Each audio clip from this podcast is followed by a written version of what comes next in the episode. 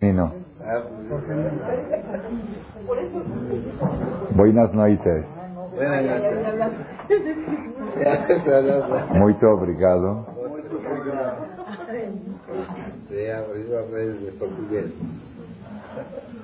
Erecto, buenas noches. Hoy día martes para miércoles 18, Hay, Sivan, 5762. Mayo 28 del 02.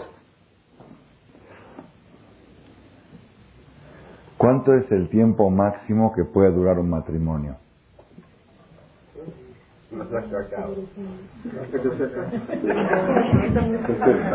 Okay. Es buena pregunta. Hay algunos que hacen, hay boda de papel, hay boda de barro, boda de plata, boda de oro, boda de platino. ¿Cuánto es diamante? ¿Cuánto es de diamante? 75. ¿Y platino? Creo que 70. 70. ¿Cuánto es lo máximo que puede durar un matrimonio? ¿Ah? 75. Hoy en día es una pregunta muy difícil. Hoy en día, como van las cosas, es una pregunta muy difícil.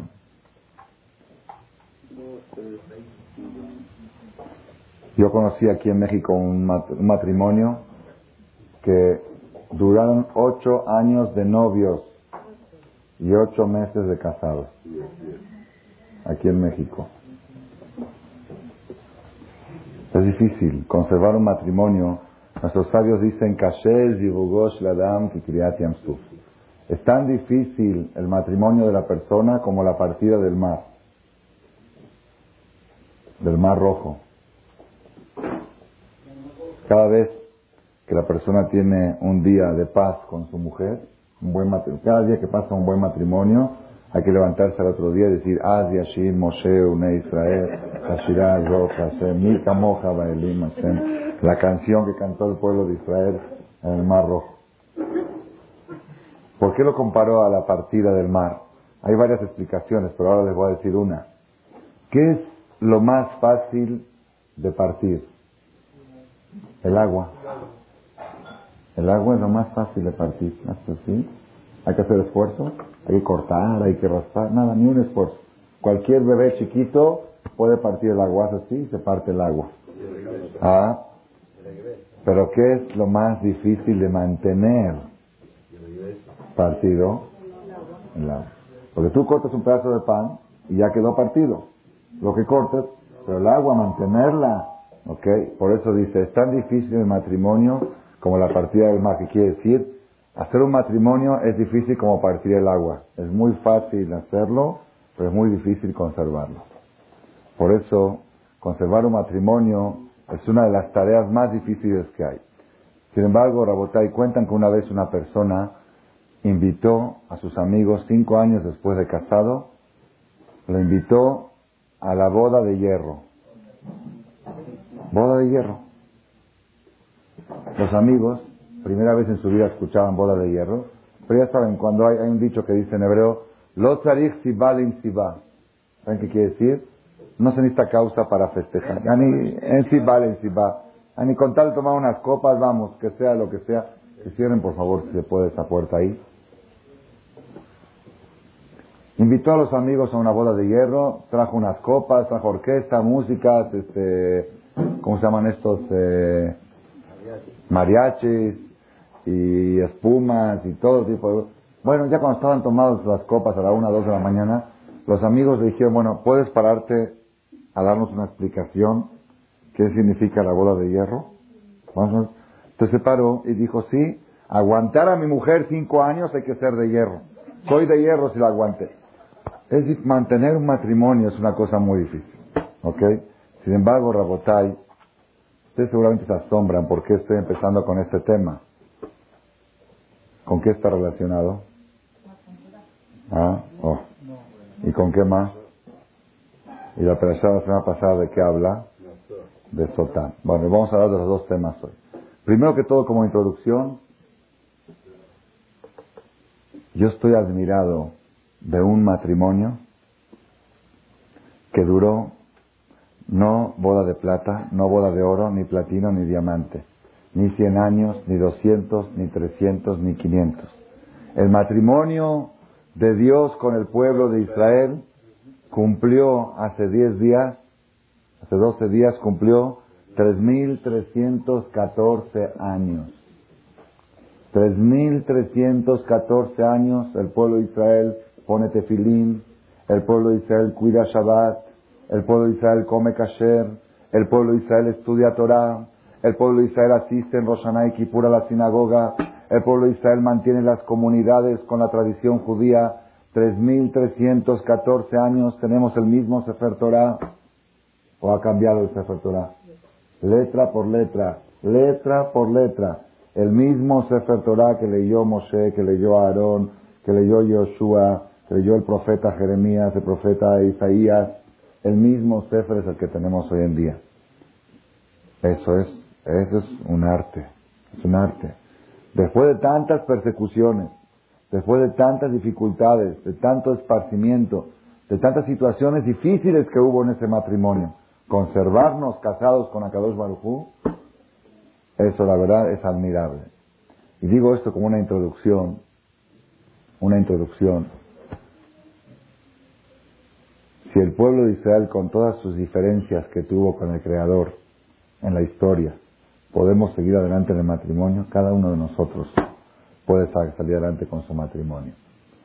Digo esto porque viajando por el mundo, estuve el fin de semana en Río de Janeiro, un lugar que mucho tiempo se consideró reinado del Satán. Después vino Acapulco y le sacó el reinado, vino Cancún y le sacó. Pero un tiempo este lugar era el reinado del Satán. Y todavía hay un mes al año, el mes de carnaval, que ahí todos los, los duendes están ahí, todos, todos bailan ahí, la maldad está ahí. y en, ese, en esa ciudad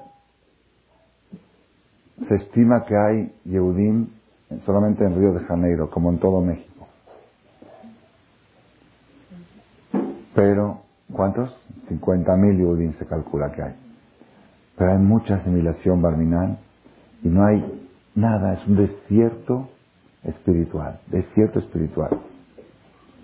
Y sin embargo, organizaron un seminario y había en el seminario de fin de semana en Teresópolis, 200 adultos y 70 niños, escuchando nueve conferencias de dos horas cada una, nueve palestras, así se dice conferencia, de un palestrante muy famoso. Sí, así estaban los anuncios. Viernes en la noche, sexta fera en la noche. Sexta fera se dice viernes.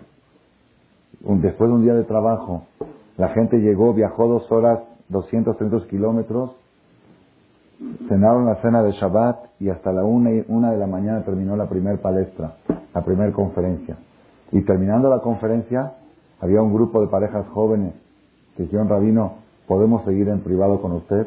Unas 20 parejas hasta las 3 de la mañana, preguntas y respuestas. Todo el fin de semana, escuchando Dibre Torah, al final se concluyó el seminario con un churrasco, así le llaman ahí, con un, una parrillada. Y el lunes, ayer en la noche, segunda feria en la noche, hubo un reencuentro de todos los que estuvieron en el seminario y otra conferencia. Yo digo, cuando ayer vi el público, aparte invitaron a sus primos, amigos, cuando vi el público ayer en la noche dije, este es el pueblo de Israel, fiel al matrimonio con el Creador, 3.314 años de, de matrimonio de Matán Torah, y aquí está. Hay distanciamientos, hay alejamientos, pero la gente está buscando, está buscando y hay esperanzas, hay esperanzas, lugares donde nadie, nadie tenía esperanza. Una vez me habló un, un rabino, me habló un rabino aquí a México, mi esposa le dijo, mi marido está en Río de Janeiro hace tres años. Le dio el teléfono donde estoy, me habló allá, me dijo, ¿qué haces tú ahí? Es un desierto, no hay nada. Es un desierto. Le dije, Rabino, ¿dónde se entregó la Torah? En el desierto. Pues es lo que estoy haciendo. Lo mismo que hizo Moshe Rabbeinu. La Torah se entregó en el desierto para que la persona sepa, aunque uno se siente que está en una situación de desierto, que no tiene ningún conocimiento y no siente ninguna esperanza, ahí es donde viene la Torah a florecer ese desierto. Esa es la impresión que me llevé de este viaje que hice solamente a la comunidad de Río de Janeiro. Sin embargo, ya que empezamos con el tema del matrimonio, cuánto puede durar un matrimonio, pues vamos a abordar también un tema relacionado con esto, relacionado con el matrimonio nuestro al Creador y el matrimonio físico de hombre y mujer, con una idea esencial de lo que es la Torah. La verdad, en realidad, fue muy cansado para mí este viaje. Fui único conferencista, había uno que iba a venir ayudante, no vino. Era muy intensivo todo. El viaje, 15 horas de ida, 15 horas, 7.343 kilómetros. Así decía la pantalla de Bari cuando despegó de México. Si falta para llegar a Río de Janeiro, 7.343 kilómetros de ida y 7.343 de regreso. Yo cuando estaba allá les dije al CAL en, la clausura del seminario, si yo viajé 7.343 kilómetros, y dejé en México 7.343 pendientes, porque quiero regresar de aquí con 7.343 horas de Torah que se van a comprometer ustedes a estudiar durante un año. Hicimos una colecta y Baruch Hashem, no llegamos a tanto, pero ahí van a seguir luego más la colecta. Uno prometió 360 horas, otros 500 horas en la clausura del seminario. Sin embargo, Rabotay, esta impresión que traje, dije, necesito compartirla con ustedes con ustedes porque tenemos que reforzar nuestro sentimiento de una misión que estamos cumpliendo en el mundo. Nuestra misión en el mundo es llevar ese matrimonio que se inició hace 3.314 años a su etapa final, que es la llegada del Mashiach. Lograr que el pueblo de Israel se conserve bajo el seno del judaísmo hasta la llegada del Mashiach. Esa es nuestra misión y la estamos cumpliendo, Baruch Hashem, en todas partes del mundo.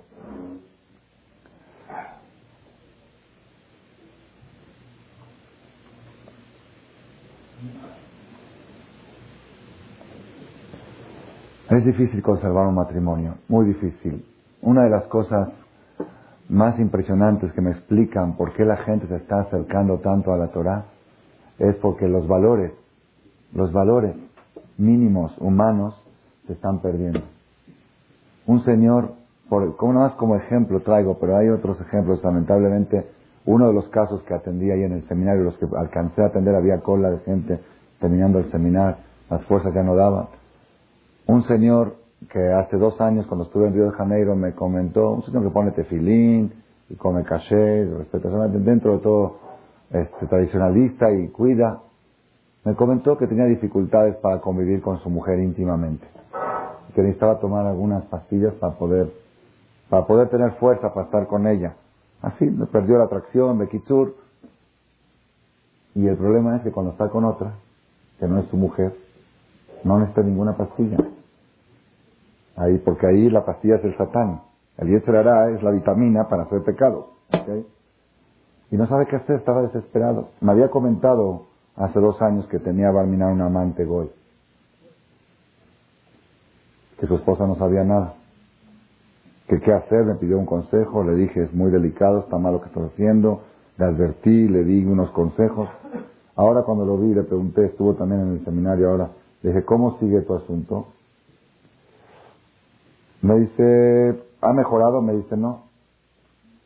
Estoy yendo con un psicólogo para ver si puedo resolver mi problema, porque ahora tengo tres amantes. Una judía y dos goy. Una judía y dos goy. Se va a estar con un psicólogo.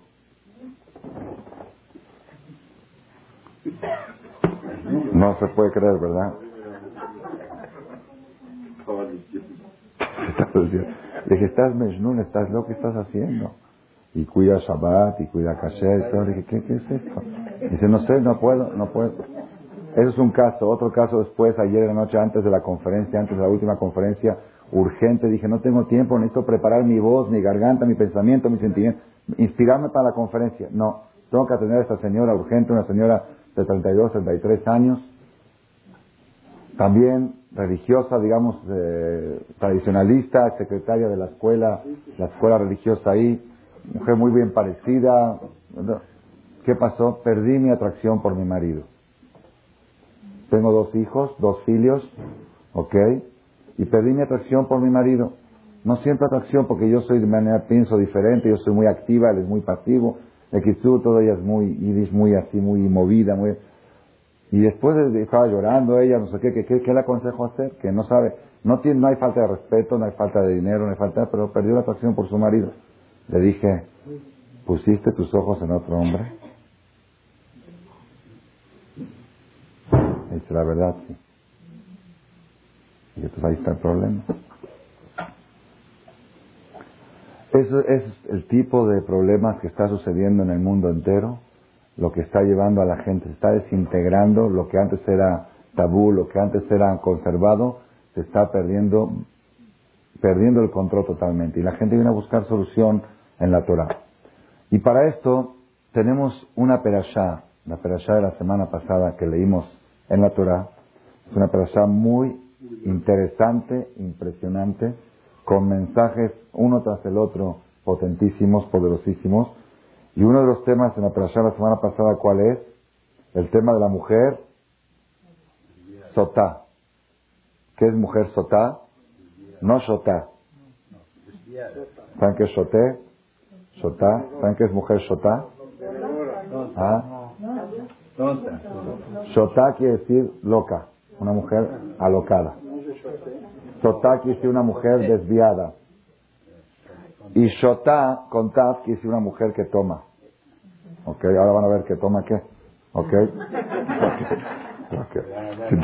Tequila, whisky, o que vamos a ver ahorita que le dan de tomar. Ok. La Torah habla de una mujer que su marido la sospecha de infidelidad. ¿Qué debe de hacer con ella?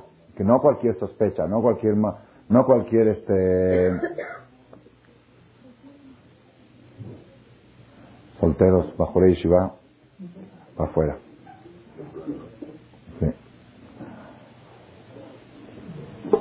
La Torah no habla de cualquier, de cualquier, este, de cualquier sospecha que el marido sospecha de la mujer. Eso es, no, aquí se refiere una mujer que su marido la vio escondida con otro hombre en un lugar oculto, no tanto así, un lugar oculto, oscurito así, y le dijo, ¿sabes qué? En esas, no te quiero ver con ese hombre a escondidas. Ah, es que tú eres mal pensado, mal pensado, no mal pensado. A mí, yo no te quiero ver, ¿ok? Y ella fue otra vez y se escondió con ese hombre. Y el marido ya estalló. No hay pruebas de que hubo nada. Ella niega, ella niega, ella dice, yo no hice nada. Nada más hizo, cometió la falta de esconderse con ese hombre. Entonces el marido la llevaba al Beta Migdash y en el Betamidash se hacía todo un proceso. Todo un proceso, se le daba de tomar agua, unas aguas especiales, se borraba el nombre de Dios. Es todo un mensaje que no puedo ahora extender porque el tiempo, el tiempo, las fuerzas, la garganta, y mi Shalom Bait, ok, recién llegado, también. Este, voy a tener que reducir un poquito esta, esta conferencia, ok. El proceso era un proceso muy especial, cómo se hacía para comprobar la inocencia o la culpabilidad de esta mujer. Se le daban de tomar estas aguas que estaban preparadas, era un jarabe preparado de forma muy especial, con tierra del Mishkan y con el pergamino diluido, el nombre de Dios. Es un mensajes preciosos, no, no voy a extender ahora, creo que está en otro cassette, está bien amplio. Y la mujer tomaba. Si es que esta mujer era culpable, entonces se, iba, se inflaba su cuerpo hasta explotar en presencia de miles de personas en el Bet Y si esta mujer era inocente, entonces como recompensa por la vergüenza que pasó en público, entonces Hashem le daba un premio que si no podía embarazar, embarazaba, si daba luz con dificultad cesárea, ahora va a dar luz natural, Si traía hijos gordos va a traer hijos normales. Si traía hijos negros va a traer güeros. Así trae la Gemara, ¿ok? Hashem la recompensaba a esta mujer. Ese era, ese era el proceso que se hacía con la mujer sota.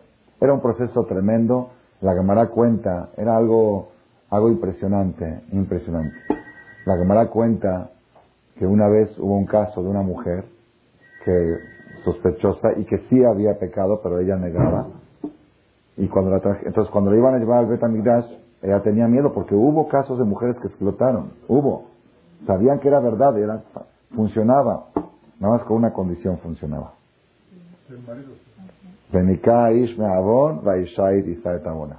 Que el marido también sea inocente.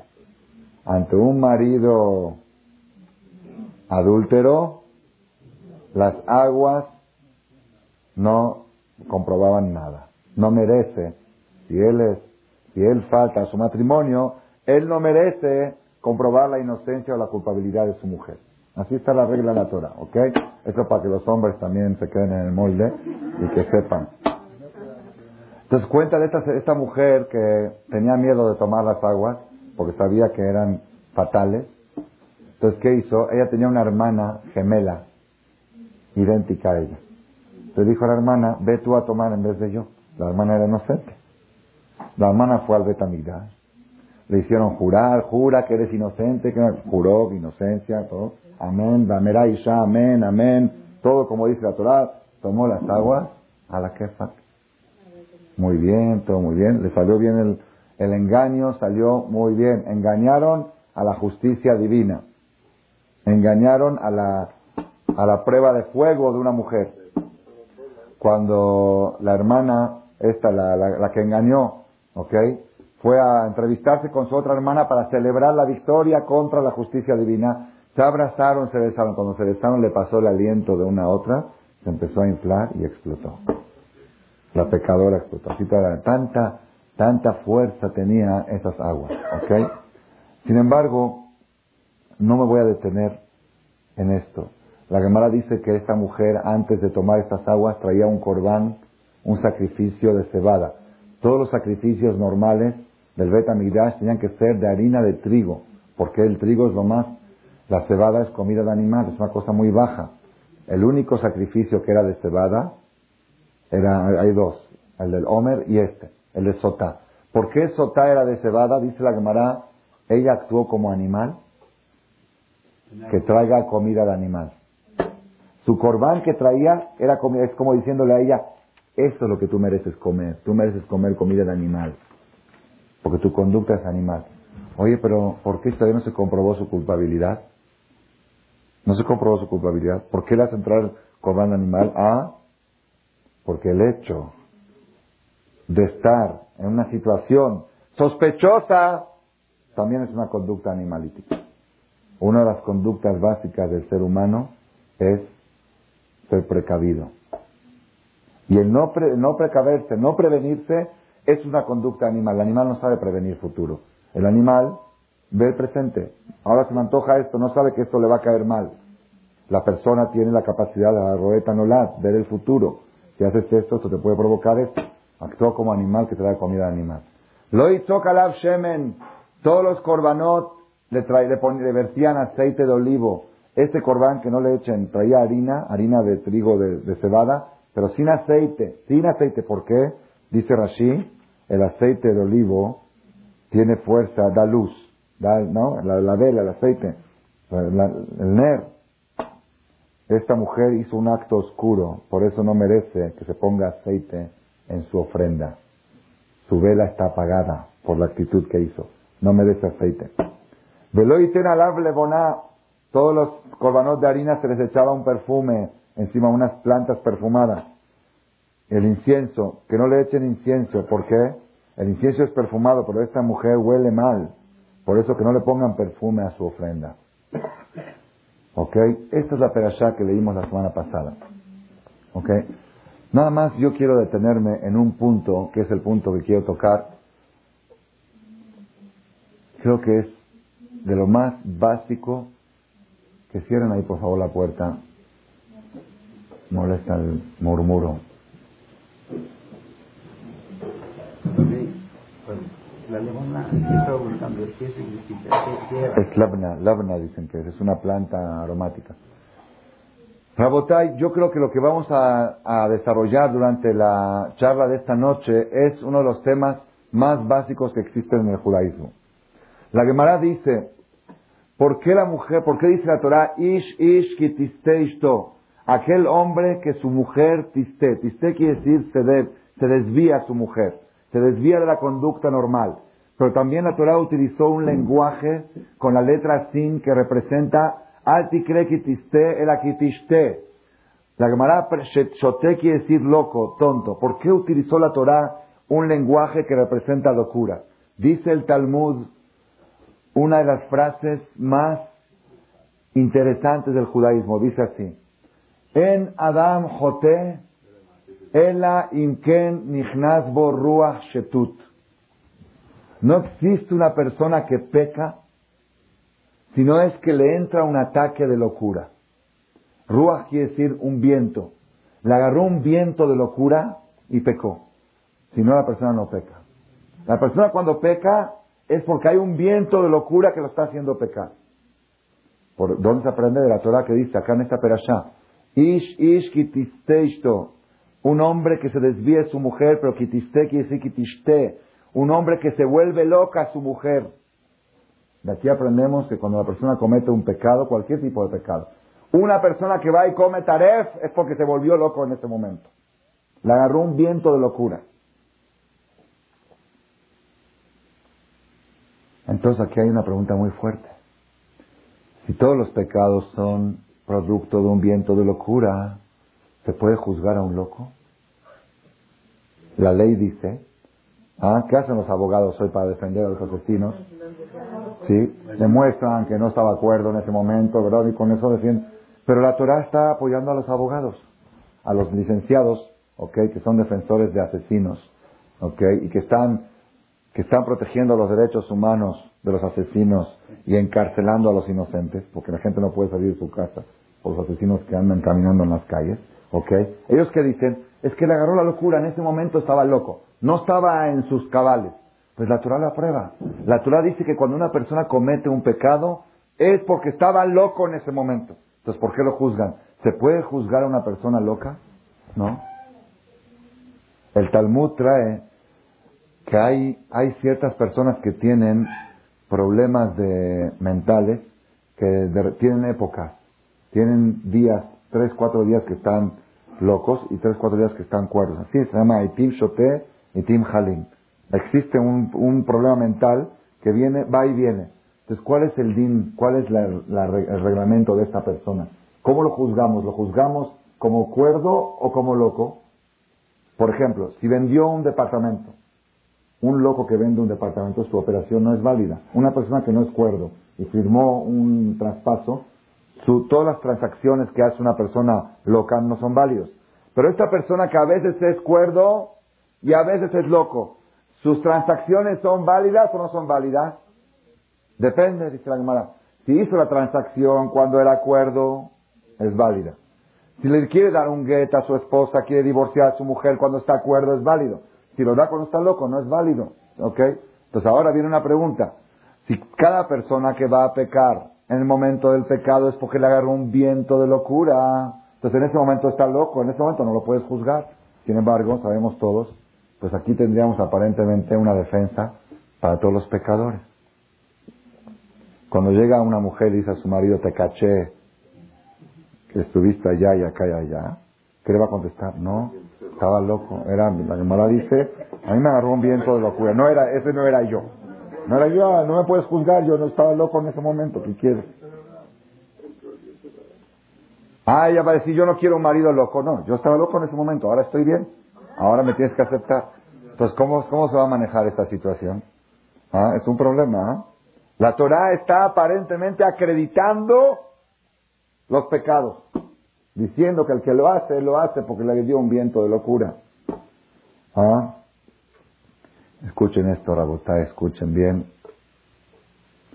Escuchen bien. Vale la pena escuchar. Aquí está el secreto de toda la Torah, en lo que vamos a decir ahora.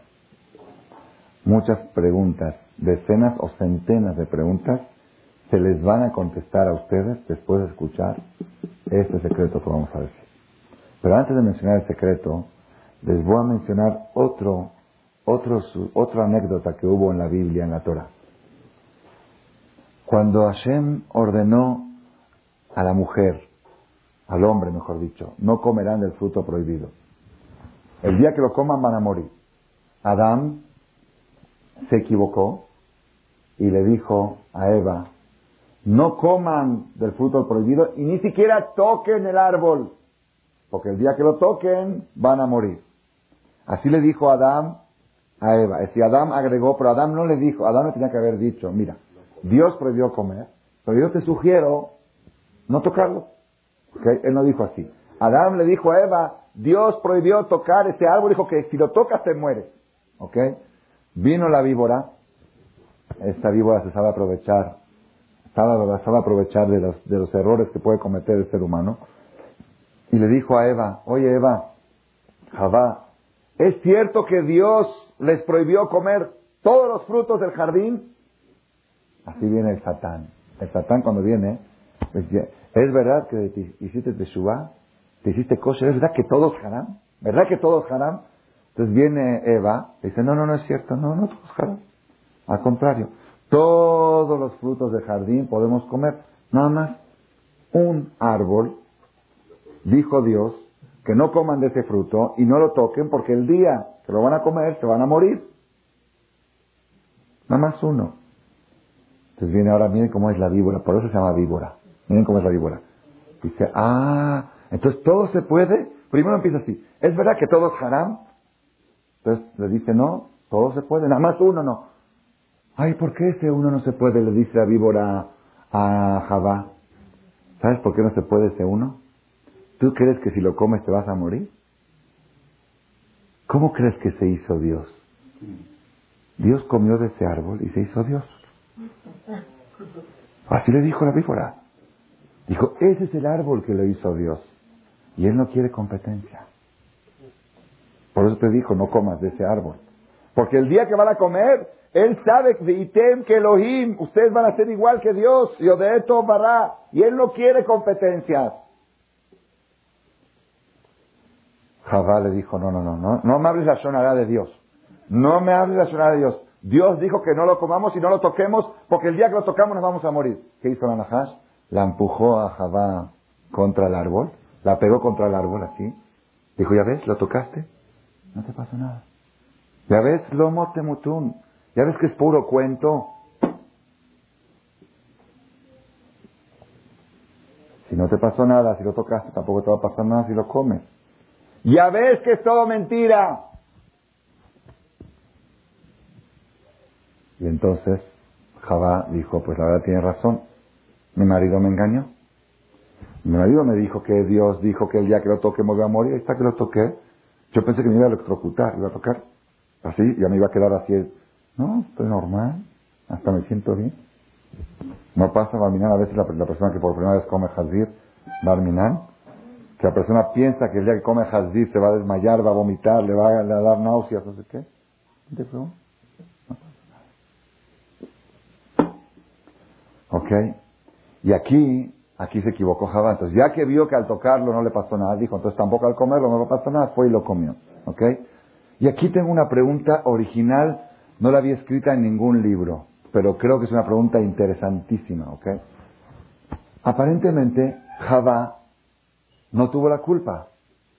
A ella le dijeron que Dios prohibió tocar. Y el día que lo toques te vas a morir. Viene la víbora, la empuja contra el árbol y le demuestra que lo tocaste y no te moriste. Entonces, entonces me demostraron que, que me engañaron. Me engañaron. Entonces, si me engañaron, pues ya. Si alguien te dice, ¿sabes qué? Eh, si tú pisas acá, te caes. Y si esto, ¿ok? Y tú vas, ves, pisas, no te caes, ya te engaño, ya pierdes la confianza. Entonces, tenía razón Javá en comer del fruto. Si ya vemos que la primera parte de lo que dijo Dios no era verdad, o lo que me dijo mi marido que dijo Dios no era verdad, entonces la segunda parte tampoco. ¿Dónde está aquí el error de Javá? ¿Dónde está el punto? Ay, Rabotá, escuchen esto, porque esta es toda la religión judía en una palabra. Toda la Torah, todo lo que ustedes van a estudiar, el que entra a la Teshuvah, que estudian a la donde lean desde Bereshit hasta el final, el Shulchan Aruch, la Gemara, todo está basado en este punto. ¿Cuál es el punto? La persona no peca si no le agarra un viento de locura. Es verdad. Si no le da un viento de locura, no peca. Ah, entonces, ¿por qué? ¿Por qué lo juzgan a la persona? Imagínense ustedes, por ejemplo, una persona que está parado al borde de un abismo. Al borde de un abismo y pone medio pie para afuera. Y así está, al borde del abismo. ¿Ok? Y de repente viene un viento, un viento, y lo empuja un poquito y se cae. Se cae al abismo. ¿Quién tiene la culpa, el viento o la persona? Pero el viento lo tiró. El viento lo tiró. Si no hubiera viento, no se hubiera caído. ¿Ah? ¿Por qué estuviste parado en una situación que un viento te puede tirar? Ese es tu pecado, esa es tu falta. En realidad, el viento fue el que hizo todo. El viento lo empujó, pero el estar parado al alcance del viento, había un presidente aquí en México, así contaban de chiste, que no sé si dicen que fue verdad que lo dijo, ok, creo que fue Echeverría, que dijo, cuando yo tomé la presidencia, estábamos al borde del abismo y ahora dimos un paso adelante. la, la, persona cuando está al borde del abismo tiene que dar un paso atrás, no un paso adelante. ¿Ok? El problema más grave de los seres humanos no es la caída. La caída no está en manos de uno. Cuando una persona cae, es porque un viento de locura lo tiró. Él no tiene la culpa. Fue el viento. La culpa la tienes porque estuviste parado en un sitio donde un viento te puede tirar. Ahí está todo. De eso lo van a juzgar a la persona. Y ahí sobre eso no hay respuesta. Todo el judaísmo funciona con el sistema de guardar distancia del abismo. Y el sistema de la calle, el sistema del Yetzirah, ¿saben cuál es? El Yetzirah no lucha para que la persona peque, ¿no? Que se pare uno a la punta del abismo. Después, en la punta del abismo, ya con un pasito adelante. No necesita nada, un soplo, ya cae. Y ahí ya no hay quien lo detenga. esto, esto, esto es todo. Esto es todo judaísmo. Rabotai, tenemos que saber Ahí escuché una vez una cosa, quizás un, no creo que haya sido verdad, o puede ser que haya sido verdad también, pero en la realidad de la vida se puede comprobar. Cuentan que había un señor que era muy alcohólico, bebedor, bebedor, se emborrachaba, se embriagaba, vomitaba, sus hijos ya no soportaban, lo llevaban alcohólicos anónimos, tratamientos, no, nada, nada resultó. Una vez una persona dijo, déjame tratar a mí de resolver el problema de tu padre. Le dijeron al Señor, mira, le dijo este, este psicólogo, este, este amigo, le dijo, mira, tú, ok, tú quieres tomar, puedes tomar, puedes beber. Nada más una cosa, cuando quieres tomar, tienes que tomar en compañía de alguien. No puedes tomar solo. Cada copa que tomas, tiene que ser con alguien que tome una copa también. ¿Qué ganamos con esto? Es, un, es una terapia psicológica, una estrategia psicológica, porque por un lado te están permitiendo tomar, entonces no sientes que te están prohibiendo. Y por otro lado, tienes que ir y buscar un compañero. No siempre encuentras un compañero. Entonces se va a reducir. Las copas se van a reducir. Y efectivamente, si no en vez de tomar 30 copas al día, tomaba 15, tomaba 10, no siempre encontraba jabruta para, okay, para, para tomar una copa. ¿Está bien? Así em, empezó a funcionar la terapia, la estrategia empezó a funcionar, se fue reduciendo cada vez más el riesgo. Funciona, es una estrategia muy buena el que la quiera usar. ¿Qué pasó? Un domingo, eran las dos de la tarde, el señor estaba solo en la casa, jugaban México-Francia por el Mundial, ok, en Corea, no sé en dónde, ok, a las, eran las, bueno, aquí es a las 5 de la mañana, ayer a las 3 de la tarde, 2 de la tarde, toda la familia se fueron al estadio, se fueron a pasear, y él se quedó en la casa, se había desvelado la noche anterior con unas copas, entonces a las 2 de la tarde se le antojó, pero muy fuerte, tomar, tomar, tienen que tomar. Busca en la casa, no hay nadie, sale a ver si está la muchacha, tampoco no está. Va con el portero a ver si está el portero, tampoco está el portero. Sale a la calle a buscar, necesita un compañero porque él juró que no va a tomar si no es acompañado. Ve en la calle, la calle desolada. El partido era la final, Necaxa América, no sé qué. Aunque Bekitsur, no sé, no, vacía la calle, vacía. Desesperado el hombre, bueno, subió a su casa y se puso a mirar del balcón, dijo, a ver si pesco a alguien. Digo, no ve nadie. Paró a uno, le dijo, oye, otro le dio miedo que voy a subirme a tomar, a tomar una copa ahí arriba. Bekitsur estaba difícil la situación. Entonces, ¿qué hizo él? Dijo, bueno, entró a su, a su sala y dijo, yo me comprometí, como dijo, yo me comprometí a no tomar solo. ¿Qué no va a tomar? No os voy a preparar la, la botella y las dos copas para que cuando venga alguien, tomemos juntos. Entonces sacó la botella del este y la puso del bar y la puso arriba de la mesa. Luego sacó dos copas, las puso así. Volvió a salir al balcón media hora buscando. vuelve a regresar otra vez dice, bueno, ¿qué voy a hacer? Voy a servir las dos copas para que estén servidas, para que apenas venga alguien, sin perder tiempo, hacemos brindis. Sale afuera otra vez, media hora busca. Mientras está buscando afuera, cuando regresa, ve que cayó una mosca en la otra copa. Dijo, ah, ya estoy acompañado, salud, salud, y tomó junto con la mosca. Tomó, ya está acompañado, ya no está tomando solo, entre la mosca y él. ¿Cuál es, el, ¿Cuál es el mensaje de esta metáfora? Que pudo haber sido real. Si tú llegas al borde de lo prohibido, una mosca te va a hacer caer. Y esto, esta es, esta es, ay, si supieran ustedes, si supiéramos nosotros, hablo de mí, todos necesitamos escuchar esto cada uno en su nivel. ¿Cómo trabaja el Satán? El Satán, el hará, nunca le va a decir a una persona, a un hombre, vete, Barminan, con una buam, vete a un cabaret, vete, no, no, no, pues está el SIDA y el, el, el y el matrimonio y esto, no, no, no, Barmina.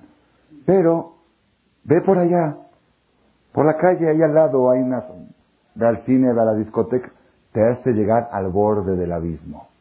Y ya estando allá, una mosca lo hace caer. ¿Y la Torah que dice? La Torah dice, es Rabotai. Imagínense ustedes, una persona me, me dijo una vez, entró a un restaurante con unos amigos, a un restaurante Taref, pero él es kosher. Los amigos no son kosher, él es kosher. ¿Ok? Y los amigos están pidiendo sus carnes con su sabor, con su humo, todo taref, taref. Y, él pidió una ensaladita de atún, porque él es kosher, ¿ok? Y están pasando el plato por al lado y lo está oliendo y los amigos le dicen, es un martirio, es un es, es, yo creo que es casi imposible mantenerse. Pero como me dijo una vez una persona, un señor, este, en un tour me lo encontré, me dice, Rabino, yo voy a Las Vegas, voy a Las Vegas, dice, entro a unos restaurantes, unas carnes hay ahí, dice, es más haram abstenerse que comerla. Así me dijo, así me dijo, es más pecado abstenerse que comerla. Entonces uno dice, oye, ¿Cómo puede haber una religión tan cruel? ¿Cómo Dios puede ser tan malo? Estoy yo acá sentado con hambre, comiendo unos atuncitos mientras hay unas carnotas así, ¿ok? Es, la verdad es imposible. ¿Qué religión tan difícil? Pues para que sepan, esta no es la religión judía. La religión judía no te dice, entra al restaurante, siéntate, huele la carne y no la comas. Eso no dice la religión.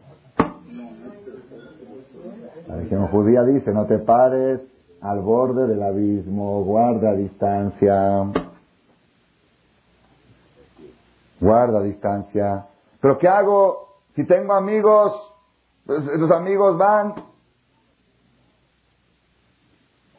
Aquí está la segunda pregunta. ¿Y por qué tienes esos amigos? Es que son los de antes. Ok, es un problema, es un problema. Una vez el presidente Churchill, ¿era de Francia? Churchill, ¿de, ¿de dónde? No, no, no, no, el de Francia. ¿Cómo se llama el de Francia? Charles de Gaulle.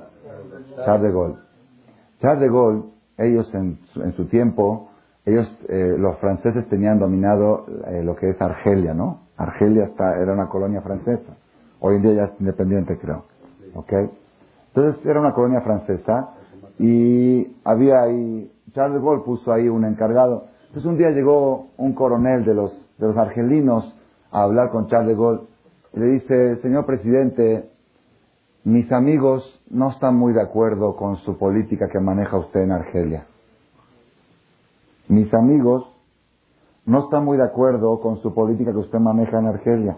¿Qué opina usted al respecto? Le dijo Charles God, yo opino que tiene que cambiar de amigo. ¿Ok? ¿Qué quiere decir? La persona tiene que tener principios, tiene que tener valores.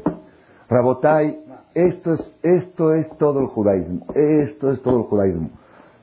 Cuando Javá, cuando la empujó la víbora a Javá contra el árbol y le dijo, ya ves, ya ves que no te pasó nada,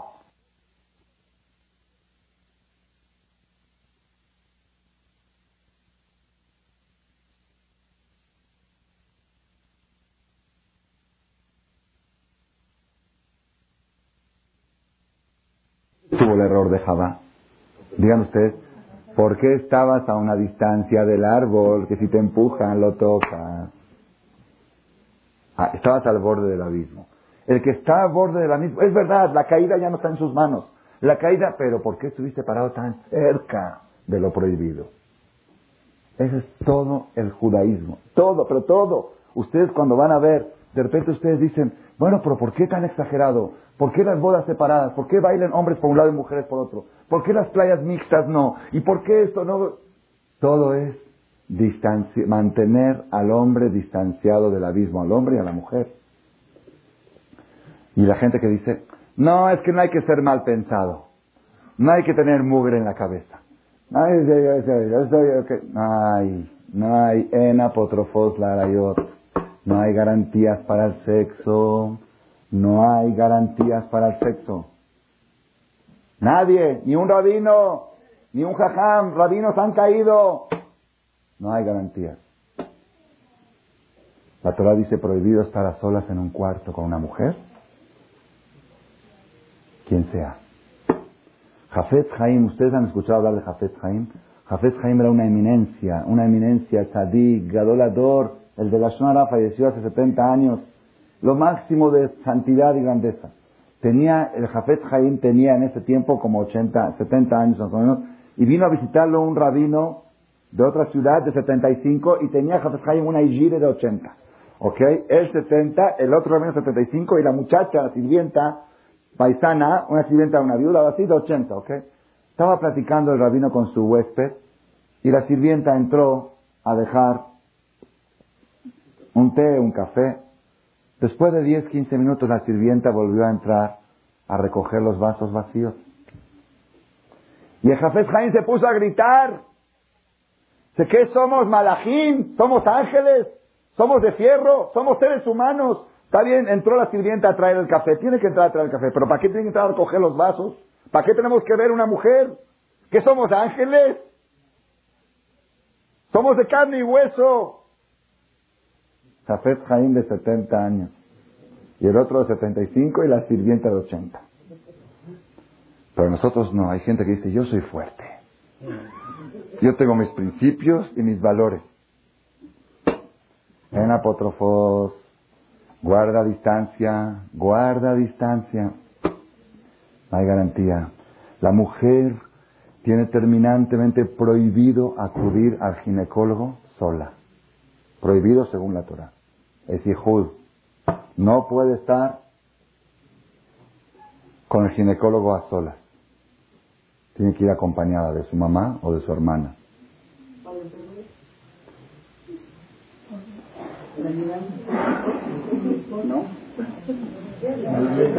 La enfermera en los tiempos del Talmud se permitía, pero el Talmud dice que cuando es una generación muy de mucho libertinaje, Tampoco se puede confiar porque se puede echar las dos juntas, así dice el Talmud. Sí, ¿por qué no? Porque se protegen una a la otra. así dice el Talmud. Se protegen una a la otra, Balminan. Balminan. Y hoy en día yo creo que el Talmud se recibió a nuestra generación. Solamente la hermana, o la mamá, o el marido. Y uno dice, ay, no hay que ser mal pensado. A mí me confesó un ginecólogo. Dice, vienen las mujeres y me provocan. Entonces él tiene la mente mugrosa. De cualquiera de las dos maneras. Si está mintiendo él, pues el ginecólogo está mugroso. Y si tiene razón, las mujeres están mal. De cualquier forma está mal. La Torah sabe lo que dice. Guarden distancia, guarden distancia. Cuando ya está al borde del abismo, hay una regla, una regla muy conocida, seguramente la habrán escuchado ustedes. Nunca Dios le manda a la persona una prueba que no pueda soportar, que no pueda pasar. Todas las pruebas que Dios te manda, las puedes pasar. Y si no tienes fuerza para pasarla, dice los hajamim, si no tienes fuerza, pero cuando Dios te mandó la prueba, junto con la prueba, te mandó una inyección de fuerza para enfrentarla. ¿Ok? Pero con una condición. Esto lo dice Rabban Kotler, con una condición. Que la prueba te la mandó Dios. Si la prueba te la mandó Él, Él te manda la fuerza para superarla. Pero si la prueba tú te la buscaste, la persona va por la calle, no tiene que uno caminar así por la calle, no. No, la persona tiene que caminar normal. Mi maestro siempre decía, cuando uno va por la calle y se le cruza a una mujer, la primera mirada no es haram, la segunda volteada es la, la, A ver, a ver, a ver qué tan haram es, a ver qué tan pecado. La segunda es la, ahí, ahí es donde Lota Turu, Y si la persona se cuida, la persona que se cuida es una persona feliz. Pero aquel que no se cuida, aquel que todo el tiempo está lotaturu, como los turistas, buscando a ver qué hay por acá y qué hay por allá, y después quiere pecar y le dice, no, es haram, es una tortura. Es una tortura. Ver, excitarse y no pecar es una tortura. La Torah es medicina preventiva, guarde distancia. Si guardas distancia, Rabotay, esto, esto es lo que nosotros necesitamos grabar en nuestra mente. La persona no peca si no le agarró un viento de locura, pero el viento puede voltear solamente el que está al borde del abismo. El que guarda distancia del abismo, no hay viento que lo voltee. Cuentan que una vez un joven cumplió 16 años en México, y su, digo en México el ejemplo, y su papá, de 16, cumpleaños, 16 años, le regaló un BM cero kilómetros. Jadito, porque mi papá dijo, entonces, ¿para qué trabajo toda la vida? Trabajo para mis hijos. Cumplió 16 años, regalo BM 0 kilómetros. El muchacho que hizo salió, invitó a sus amigos a estrenar su carro. Y les quiere demostrar que es un BM, que no es un bocho, que es un BM. Entonces fue por la, se fue por la lateral del periférico o del viaducto, ok, a 160 kilómetros por hora. Ok, 4 o 5 de la tarde, vamos, okay. se cruzó una mujer pobrecita, una mujer mamá de seis, siete hijos, ¿ok? Intentó frenar, no pudo, la embistió, la llevaron al hospital de urgencia, la mujer murió. Llegan al juzgado, este joven está acusado de asesinato, mató a una mujer, dejó a un viudo y a siete huérfanos, todo lo que todo el juez le dio todo el sermón, sentenciado a 30 años de cárcel. El joven pidió el derecho de la palabra. El señor, señor juez, le quiero hacer una pregunta. ¿Usted tiene carro? Sí. ¿Usted maneja? Sí. ¿Usted ha manejado alguna vez a la velocidad de 160 kilómetros por hora? Dice, no.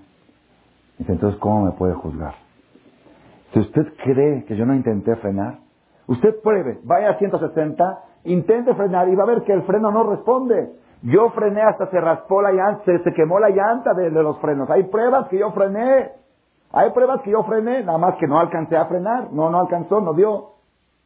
Pues, ¿cómo me está juzgando? Pues usted nunca manejó a esa velocidad. Le dice el juez, niño idiota. ¿Tú crees que yo te estoy juzgando por no frenar? ¿Por qué te estoy juzgando? ¿Por qué ibas a una velocidad que los frenos ya no responden. Ese es el juicio. La persona después de 120 años, cuando le pasen su película, ay, no va a ser película, va a ser en vivo. Va a ser en vivo. Ni ahí Jafet Jaime, esto lo leí en el avión, de ida a Río de Janeiro, me gustó mucho. Dije, lo voy a decir en mi primera conferencia cuando llegue a México. Mia Ishe Jafet Jaim dice el Pasuk en Teilim en el Salmo. ¿Quién es el hombre que quiere la vida? Ohev Yamin Lirotov.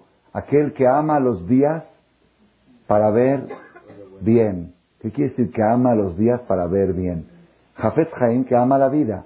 ¿Qué dice que ama los días?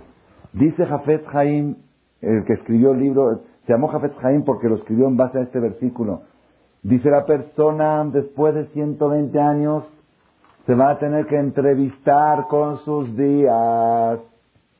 Se va a entrevistar con sus días. Le van a decir, bienvenido, pase 28 de mayo del año 02, 18 de Sivan. Aquí está. Fadal, ¿te quieres entrevistar? Sí, ese día fui a la conferencia de Jajam Shahur. ¿Está bien? Ese día comí kosher, adelante, ¿ok? Y de repente van a llegar los días que a uno no le gusta mucho entrevistarse con ellos. Está, imagínense ustedes nada más este panorama. Está Kadosh Baruj Abraham Avinu, Isaac, Jacob, Moshe Rabenu, Eliyahu Naví, Babasali, Jafet Jaim, Rama, Maimónides, 120 años todos, está Jajam Shaul, están todos Jajamín, y ahora van a pasar, van a pasar el día que estuviste en Acapulco en la playa, con bikini, y estuviste provocando a hombres, o estuviste provocando a mujeres. Y te vas a tener que entrevistar con ese día, a dar entrevista personal. Pasa el día siguiente, en vivo. ¿Cómo en vivo? Algún día le voy a explicar, se puede en vivo. Si tú te trasladas más rápido que la velocidad de la luz,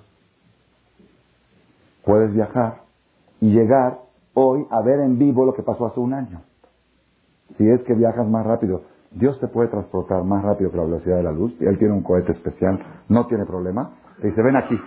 Aquí está llegando la imagen, la imagen de ese día que estuviste en Acapulco está aquí, aquí está, ¿la ves? En vivo lo estás viendo. No, por favor, Dios, eso no, llévame a una distancia más.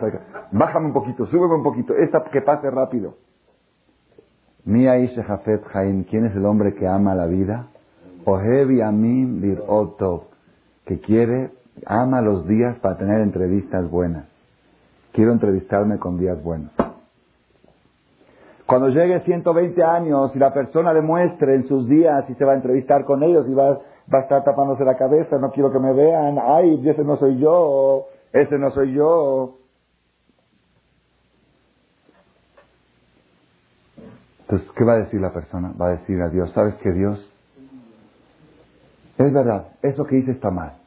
Pero en la carrera de la vida que yo me encontraba, en el ambiente que yo vivía, no se podía de otra forma. En ese ambiente, ¿tú crees que en ese ambiente yo podía hacer kosher?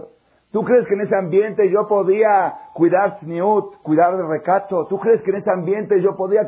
¿Qué quieres? ¿Que me encierre en mi casa todo el día? ¿Que sea como Jajam Shaul y su esposa? ¿Que sea esto? Yo, el, ambiente, el ambiente que estamos, el ambiente...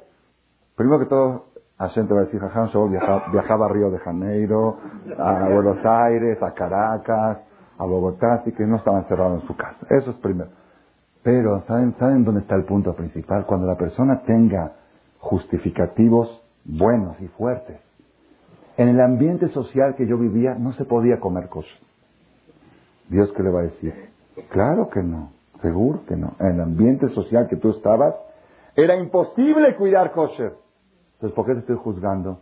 No estoy juzgando porque no pusiste los frenos. ¿Por qué estabas en un ambiente que es imposible cuidar kosher? Cambia el ambiente, cambia de amigos. Hay solución. Nada más que la persona tiene justificativos y está satisfecho con sus justificativos. Es verdad, yo todavía no soy kosher porque el ambiente, pero el ambiente, el ambiente, el ambiente, ¿y qué el ambiente? Cambia, muda. Si de repente te enteras que el ambiente de tus amigos, barminan, barminan, por lo aleno, ¿ok? Todos tus amigos tienen una enfermedad mortal contagiosa, que se contagia con el habla. Nada más cuando hablan el aliento, pasa la enfermedad y se contagian. ¿Tú qué dices? Ni modo, es mi ambiente. Es mi, es mi ambiente, es el pariente. yo me voy, me busco, yo tengo que, cada quien tiene que salvar su barco, tiene que salvar su vida, mi vida está antes que todo. Esto es este es el mensaje más poderoso de la perashá de Sotá. Ish, ish, un hombre cuando su mujer se vuelve loca. ¿Por qué se volvió loca? Fue un ataque de locura, no tiene culpa. La mujer no tiene culpa, Jadita le agarró un ataque de locura. Pero ¿por qué estabas a una distancia del precipicio que un viento te puede voltear. Todo lo que el judaísmo ofrece es prevención, guardar distancia. Por eso dice, hay un libro que dice, Raibet, Balea Nefesh la hace como 700 años, dice la persona que no se llene, que no se llene de lo permitido, porque en el límite de lo permitido ya estás al borde del abismo, sino guardar un poquito dentro de lo permitido. Por ejemplo, lo que dijimos, entrar a un restaurante Aref, en realidad no es haram. No hay ninguna parte que dice la Torah, Lotikanes lemisada terefa. Ay, tú conoces la de Humash. Dice, no entras, no dice, no dice. Pregúntele al Hazán, ¿dice la Torah Lotikanes lemisada? ¿Dice? Ni en la Torah, ni tampoco en su Aruch. No dice. Entonces, si no dice, pues me meto. No dice. Eso es el quinto sentido, el sexto sentido. Eso es, guardar distancia. Y todo lo que ustedes escuchan, cada, hoy en día, como están las cosas, la botay, una persona que hace dos años tenía un amante, ahora acaba con tres amantes. Y el otro que, la otra que puso, todas esas cosas, todo, hay una palabra mágica, la ocasión hasta el ladrón. Entonces, ¿qué hay que hacer? Hay que evitar la ocasión. Eso es todo lo que la Torah sugiere. También a nuestros hijos es lo mismo, Rabotai. Hay papás que cometen errores, errores graves, graves errores. Mandan a sus hijos al borde del precipicio pero yo a mi hijo le di valores. Yo lo eduqué. Mi hijo tiene valores, no hay problema. Que esté ahí parado al borde del precipicio, pero no va a caer porque él tiene principios. Dice la Gemara, de Letman de Cuando agarra el viento de locura, no hay valores, no hay principios, no hay moral, no hay padre, no hay madre, no hay nada. Hay nada más una cosa, Yetzerara.